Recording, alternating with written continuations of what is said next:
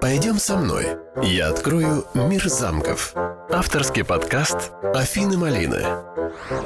Гуден так. Вот и закончился наш первый тур по замкам Германии. Конечно, в этой великолепной стране еще множество красивых замков с богатой историей, но я выбрала пока всего пять, которые, на мой взгляд, самые впечатляющие. В первом выпуске я рассказывала про очень красивый замок Нойшвайнштайн – он не средневековый и построен в XIX веке баварским королем Людвигом II. Этот замок – воплощение иллюзий и желаний Людвига. В стенах этого замка не происходило исторических событий, но его мощность и энергетика притягивает и восхищает. Рядом с Нойшвайнштайн находится замок Хойшвангау, про который рассказывала во втором выпуске подкаста. Хойшвангау – родовой замок, построенный в XII веке и был восстановлен в XIX веке отцом Людвига II. В Средневековье там проводились рыцарские и конные турниры. Находятся замки Нойшванштайн и Хойшвангау на юго-западе Баварии. Добраться до них можно различными путями, зависит от отправной точки – с ближайших городков Сьюсин и Швангау можно добраться на автобусе или на автомобиле по навигатору, причем достаточно быстро. Также можно добраться от Мюнхена на поезде, на автобусе или автомобиле. Более подробно распишу в своем инстаграме Афина Малина, добавляйтесь. Первым для посещения замком будет Хойшвангау. Возле него есть платная парковка и билетный центр. Далее до Нейшванштайна можно добраться пешком. На дорогу уйдет примерно 30-40 минут и вдоволь насладиться великолепными пейзажами. Также до ворот замка можно добраться на автобусе или специальной карете. Фотографировать и снимать замок внутри запрещено. Подробности и время посещения можно посмотреть на сайте самих замков. В третьем выпуске я рассказывала о королевском замке Гогенсалерн, который возвышается на вершине горы, а принадлежит он знатной династии. История замка богатая, а стены самого Гогенсалерн возрождались трижды.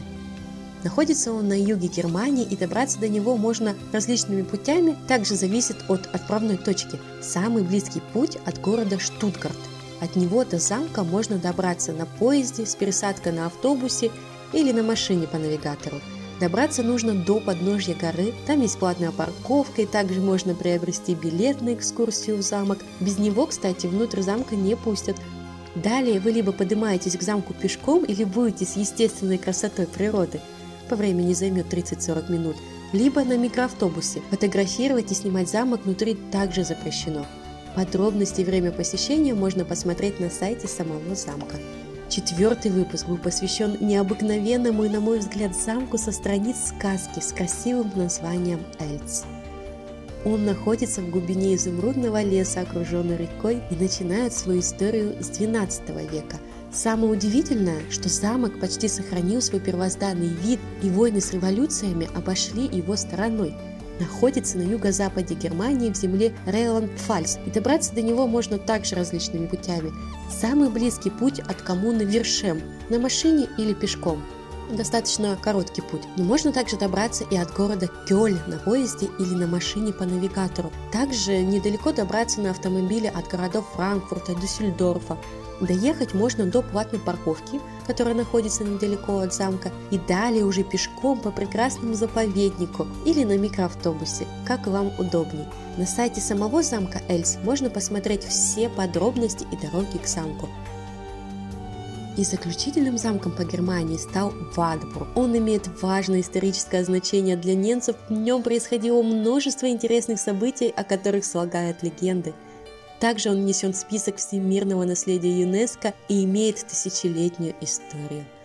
Находится в Германии в Тюрингенских лесах. Добраться до него можно тоже разными способами. Всех ближе от города Айзинах, пешком за 20-30 минут можно дойти. Ну, также ездит, конечно, и автобус. Больше времени займет добраться от Берлина или городов Франкфурта или Дюссельдорфа. Ну, где-то 2-3 часа на автомобиле займет. Доехать нужно также до платной парковки возле замка, приобрести билеты. Ну, а чтобы дойти до ворот замка, можно прогуляться по чудесному Тюрингенскому лесу, а можно доехать на автобусе и даже на осликах. Но пишут, что ослики парке возят только детей. Кроме того, есть и велосипедные тропы. В замке проводятся классические концерты и рождественские ярмарки.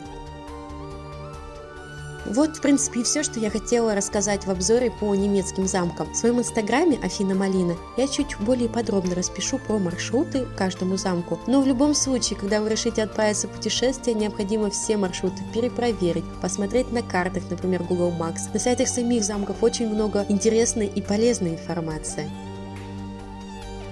Приятных путешествий и красочных эмоций! Пойдем со мной. Я открою мир замков. Авторский подкаст Афины Малины.